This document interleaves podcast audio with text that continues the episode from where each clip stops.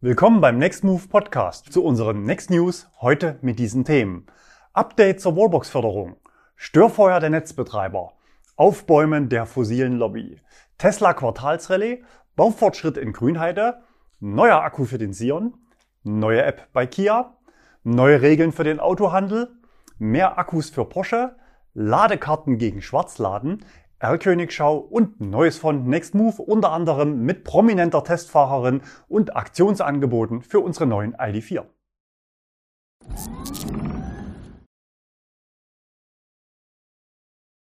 Update zur Wallbox-Förderung.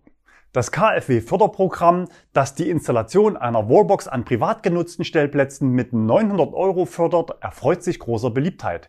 Wir hatten in einem Video die Details zur Förderung ausführlich erläutert und in unseren Next News regelmäßig über die bereits dreimalige Aufstockung des Fördertopfs berichtet. Das Programm gestaltet sich allgemein relativ einfach und unbürokratisch und läuft in der Umsetzung aus unserer Sicht deutlich besser als der Umweltbonus des BAFA für die Autos. Die KfW hat auch eine sehr detaillierte FAQ-Seite, die einige Sonderfälle und mögliche Fallen erläutert und zugleich Lösungsansätze liefert. Allerdings führt so eine befeuerte Nachfrage auch zu längeren Lieferzeiten bei der Hardware und Wartezeiten bei den Installationsbetrieben. Deshalb hat die KfW jetzt reagiert und die Frist zur Umsetzung verlängert. Bisher hatte man neun Monate Zeit zwischen Antragstellung und Mittelabruf, also nach Fertigstellung des Projekts. Diese Woche wurde nun zumindest den Antragstellern älterer Anträge per E-Mail eine Fristverlängerung um drei Monate eingeräumt. Achtung, die Verlängerung gilt offenbar noch nicht pauschal, denn das Merkblatt zur Richtlinie weist noch die neun Monate aus. Weiter heißt es, erhalten wir bis zum Ablauf der neuen Frist keine Nachweise über das KfW-Zuschussportal, verfällt Ihr Antrag und eine Auszahlung des Zuschusses ist nicht mehr möglich. Verzögerungen bei der Umsetzung von Projekten kann es aber manchmal durchaus auch aus anderen Gründen geben. Störfeuer der Netzbetreiber. Unser Zuschauer Tim will sich eine 11 kW Wallbox bauen und der beauftragte Elektroinstallateur hat die Anmeldung der Wallbox beim Netzbetreiber eingereicht. Eigentlich eine Formsache, denn es handelt sich hier lediglich um einen anzeigepflichtigen, nicht aber um einen genehmigungspflichtigen Vorgang. Eigentlich. Der Netzbetreiber hat daraufhin der Firma mitgeteilt, die Kundenanlage müsse vor dem Anschluss der Wallbox entsprechend der aktuellen Norm VDE 4100 technische Regeln für den Anschluss von Kundenanlagen an das Niederspannungsnetz und deren Betrieb entsprechen und ertüchtigt werden. Für Tim gab es vom Elektriker das passende Angebot, satte 5000 Euro Extrakosten für die geforderten Änderungen, unter anderem einen höheren Zählerschrank. Ich selbst habe sowas zu Hause auch schon durch, allerdings war mein Zählerschrank noch von 1928 und aus Holz. Der von Tim ist von 1985 und sieht eigentlich ganz gut aus. Tim schrieb den Netzbetreiber an und hakte nach. Die Antwort kam prompt, vielleicht versende der Betreiber aktuell häufig gleichlautende Post. In der Sache gab es aber keine Bewegung. Tim ließ nicht locker, suchte nach vergleichbaren Fällen, ging den rechtlichen Grundlagen und Normen nach und suchte Argumente gegen die Position des Netzbetreibers und plötzlich kam im Schriftwechsel Bewegung in die Sache.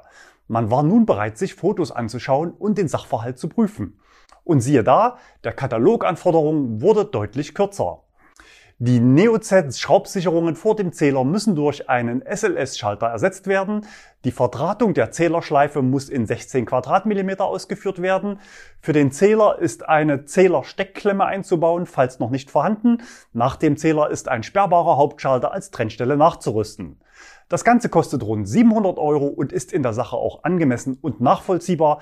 Tim hatte damit gerechnet. Eine unerwartete Rechnung vom Netzbetreiber hat auch unser Zuschauer Jürgen bekommen. Sein Haus ist Baujahr 1999 und dieses Jahr wurde eine 11 kW Wallbox installiert und dem Netzbetreiber gemeldet. Die Absicherung des Hausanschlusses beträgt 63 Ampere, das ist vergleichsweise hoch. Jetzt gab es Post vom Netzbetreiber mit der Rechnung für einen Baukostenzuschuss in Höhe von 270 Euro plus Mehrwertsteuer und das ohne bauliche Veränderungen am Hausanschluss. Jürgen möchte wissen, ob er ein Einzelfall ist oder ob es weitere Betroffene gibt. Schreibt uns in die Kommentare, wenn ihr Ähnliches erlebt habt, damit andere Zuschauer aus euren Erfahrungen lernen können. Aufbäumen der fossilen Lobby. Ein Brandbrief von 170 Wissenschaftlern an die Spitze der EU-Kommission sorgte diese Woche für Schlagzeilen. Die Unterzeichner behaupten, dass die realen CO2-Emissionen von Elektroautos aufgrund eines Rechenfehlers tatsächlich doppelt so hoch seien als bisher dargestellt. Der Taschenspielertrick, Da erneuerbare Energien noch nicht 100% des Strombedarfs decken, wird jedes zusätzlich am Netz hängende Elektroauto zwangsläufig mit Kohlestrom geladen. Natürlich ist es eine willkürliche Behauptung, dass Elektroautos oder irgendein beliebiger anderer Verbraucher, der einem nicht passt, der letzte ist, der zur Gesamtnachfrage dazukommt. Jede neu gebaute Fabrik, jedes Wohnhaus, jede Wärmepumpe oder ein elektrischer Rasenmäher würden nach dieser Definition ebenfalls 100% Kohlestrom verbrauchen. Ernstzunehmende Wissenschaftler sind sich einig. Selbstverständlich muss bei der Ökobilanzierung der Strommix mit dem aktuellen Anteil an erneuerbaren Energien zugrunde gelegt werden. Und für eine Prognose muss man natürlich den weiteren Ausbau an erneuerbaren Energien berücksichtigen. Ein höherer Anteil an wechselnden erneuerbaren Energien bedarf natürlich einer stärkeren Flexibilisierung der Nachfrage an Energie. Elektroautos spielen da eine entscheidende Rolle, denn sie können genau dann geladen werden, wenn erneuerbarer Strom im Überschuss da ist. Dann also mit extrem niedrigen CO2-Emissionen. Gleichzeitig können sie im nächsten Schritt als mobile Speicher auch in ertragsschwachen Zeiten Strom ins Netz zurückspeisen. Wir hatten mit dem Ionic 5 gezeigt, dass es schon heute Serienfahrzeuge gibt, die das können. Der Brief endet übrigens mit dem Ruf nach Technologieoffenheit, also für Autos, die mit Wasserstoff oder auch synthetischen Kraftstoffen fahren, sowie für Hybridfahrzeuge. Achtung! Wissenschaftler, Politiker und Lobbyisten, die Technologieoffenheit fordern, wollen eigentlich das Gegenteil, nämlich möglichst lange an der bestehenden Technologie festhalten. Denn was der Brief verschweigt, synthetische Kraftstoffe auf Strombasis benötigen pro gefahrenen Kilometer fünfmal mehr Strom als Elektroautos, der dann natürlich auch aus Kohlestrom kommen müsste. Absender des Briefes ist IASTEC, eine wissenschaftliche Lobbyorganisation für den Verbrennungsmotor, die sich gerade in der Gründungsphase befindet. Die Webseite verfügt übrigens nicht über ein Impressum, was nach meinem Kenntnisstand abmahnfähig ist. Als Ansprechpartner wird dort ein Professor Dr. Thomas genannt. Der vollständige Name lautet eigentlich Professor Thomas Koch. Seit 2013 ist er Leiter des Instituts für Kolbenmaschinen am Karlsruher Institut für Technologie.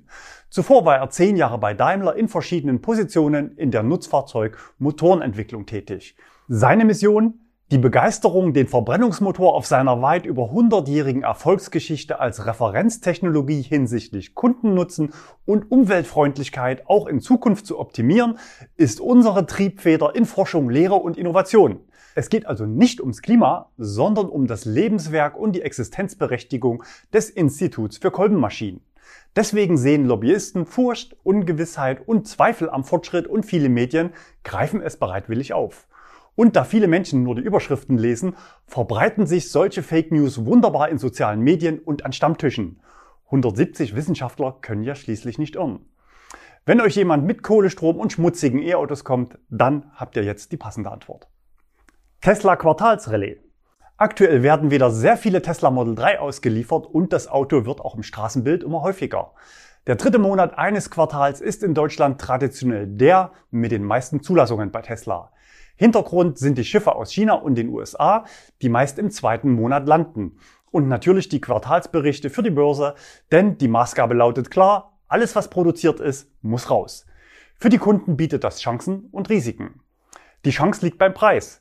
Gestern waren diverse Neuwagen als Vorführwagen deklariert und wurden ohne Laufleistung mit Preisabschlägen angeboten. Kurzentschlossene, solvente Kunden können so ca. 1000 Euro sparen. Wo liegen die Risiken?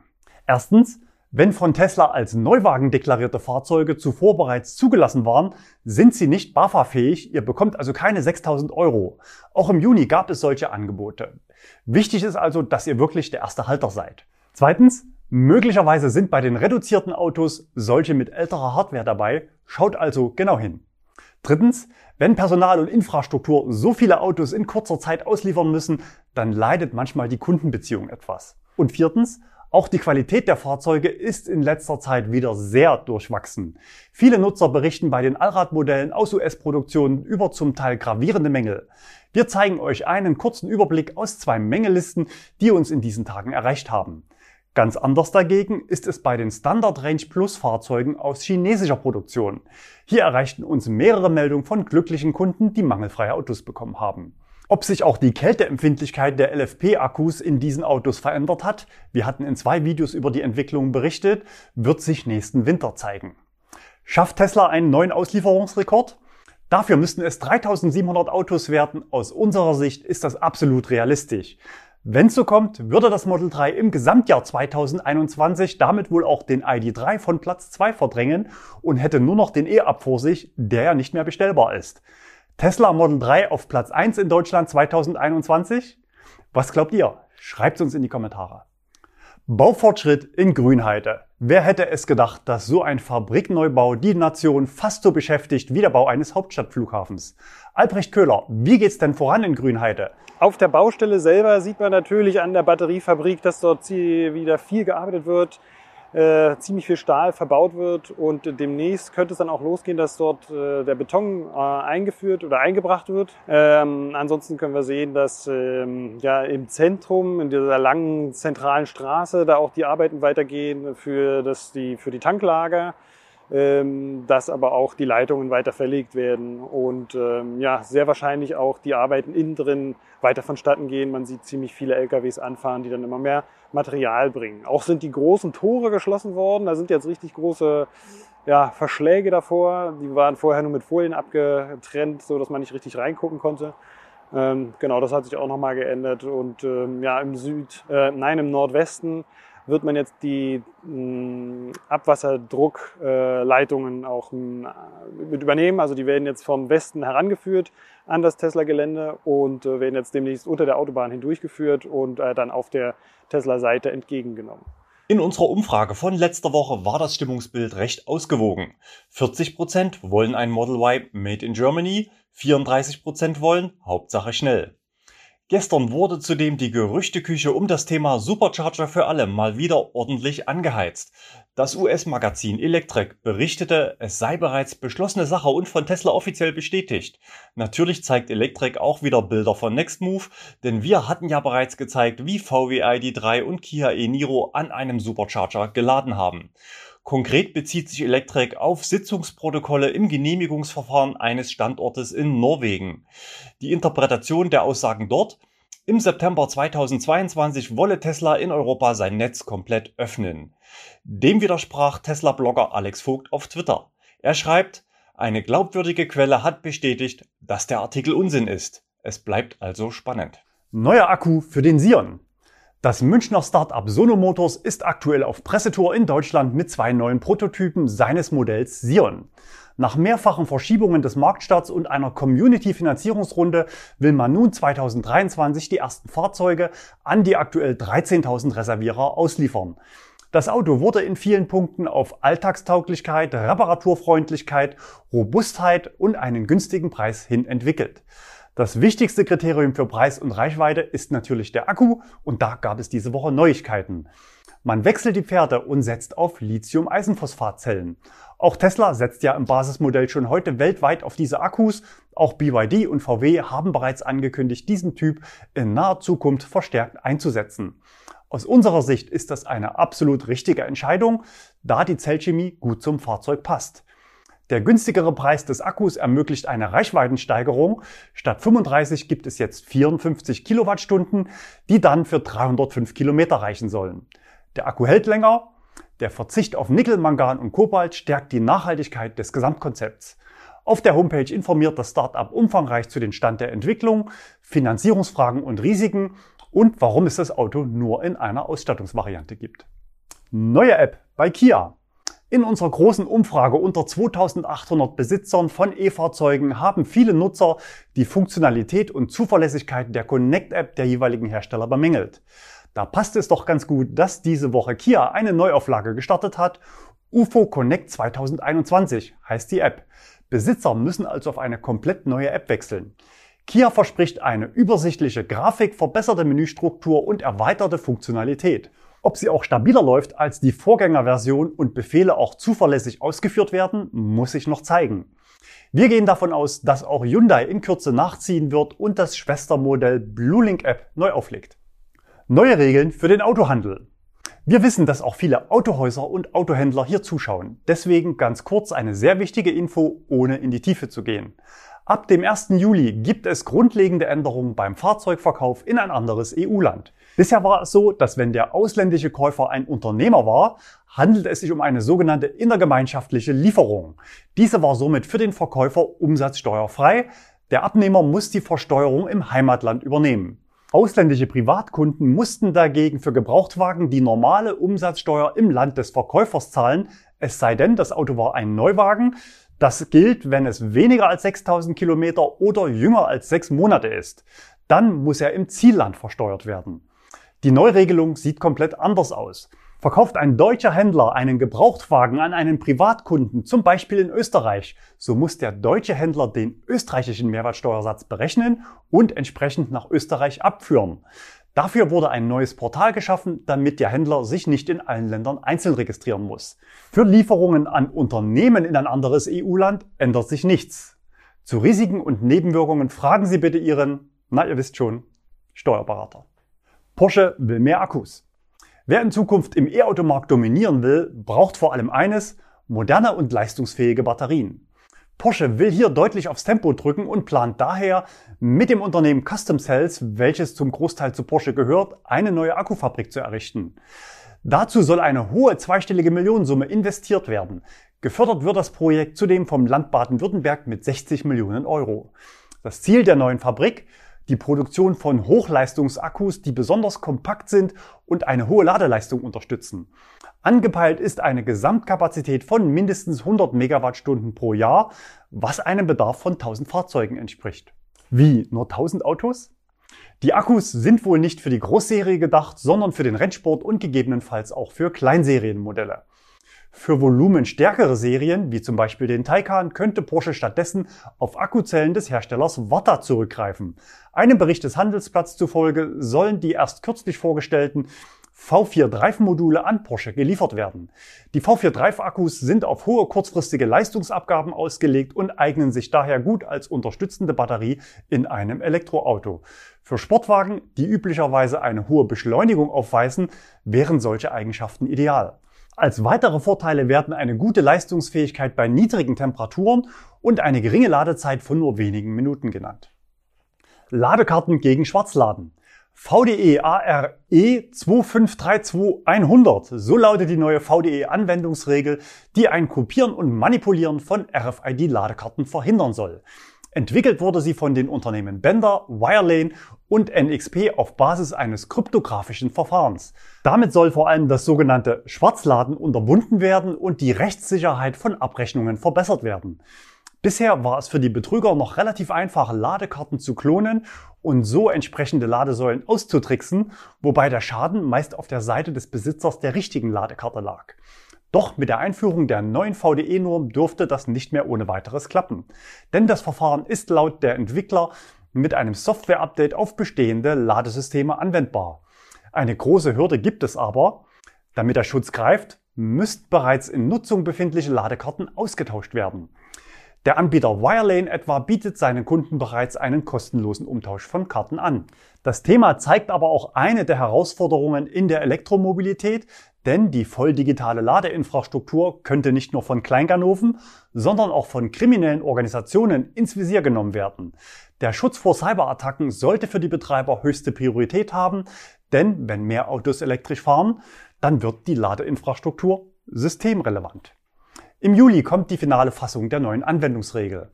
Nach dem Eichrecht, der Preisauszeichnungsverordnung, Kredit- und EC-Kartenterminals müssen sich Fahrstromanbieter dann mit einer neuen Technologie für Ladekarten auseinandersetzen. Ich bin gespannt, welche ungelösten Probleme uns in Zukunft noch begegnen werden. R-Königschau. Wir zeigen Bilder von Benjamin. Er war auf Überführungsfahrten mit einem Nissan ENV 200 von Nextmove zum Ladestopp bei Fastnet an der A9 in Plech. Dort kamen nacheinander gleich zwei spannende Autos. Zum einen ein Mercedes EQS, vermutlich im Fahrradträger Verbrauchstest.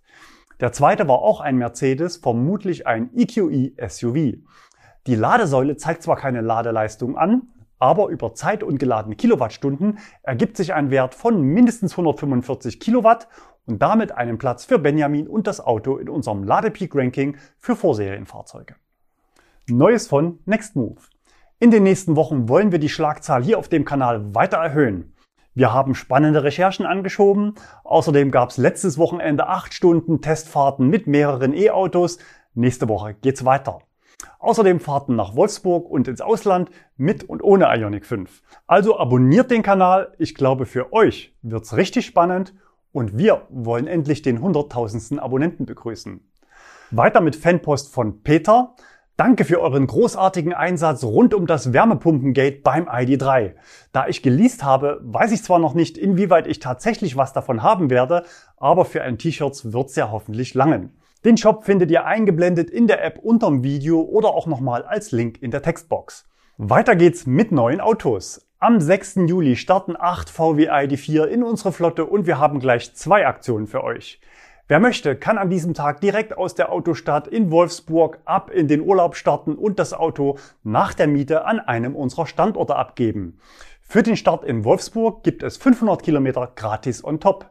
Die Mietpreise gibt's ab heute auf der Nextmove-Seite, nur die Inklusivkilometer gibt's doppelt, denn wir nehmen alle VW ID4 in unserer Aktion Doppelte Freikilometer im Juli mit auf.